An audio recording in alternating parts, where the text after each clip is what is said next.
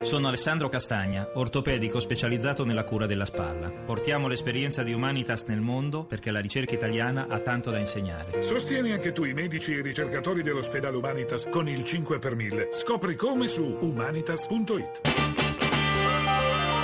RAI GR1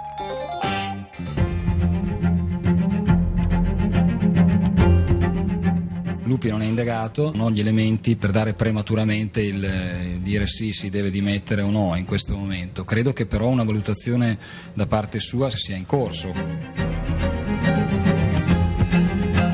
Se il ministro non si dimette di fronte a un fatto così grave, allora non capisco in Italia quando eh, bisogna dimettersi. Diciamo no alle strumentalizzazioni politiche e al fango gettato su persone estranee alle inchieste. Lo spettacolo è deprimente, io spero che la gente non si lasci deprimere e scoraggiare dai cattivi esempi che vengono da chi ha maggiori responsabilità, anche protestando contro questo malesempio che sembra essere un regime. In un contesto in cui il malaffare sembra diventato regime, abbiamo sentito la denuncia del presidente della CEI Bagnasco, tornano ancora una volta attuali parole antichissime, quelle che racconta Plutarco pronunciò Giulio Cesare ripudiando la moglie Pompea, pur dichiarandosi certo della sua innocenza. La moglie di Cesare deve non solo essere onesta, ma anche sembrare onesta.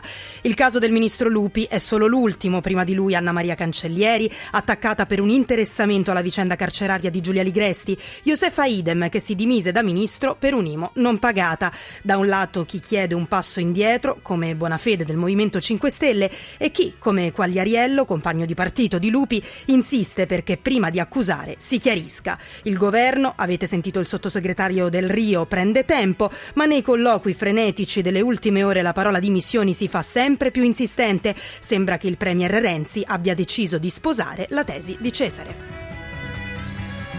Gli altri argomenti in primo piano nel nostro giornale, le elezioni in Israele con il trionfo a sorpresa di Netanyahu e del suo Likud, cori da stadio per il Premier che sottolinea ora un governo forte e stabile. Spazio poi alle notizie delle ultime ore, l'arresto del patron del Parma Manenti, accusato di reimpiego di capitali illeciti e negli Stati Uniti l'esecuzione di un uomo incapace di intendere. Torneremo a parlare del rifiuto del PM palermitano di Matteo al trasferimento per ragioni di sicurezza, trasferimento propostogli dal CSM.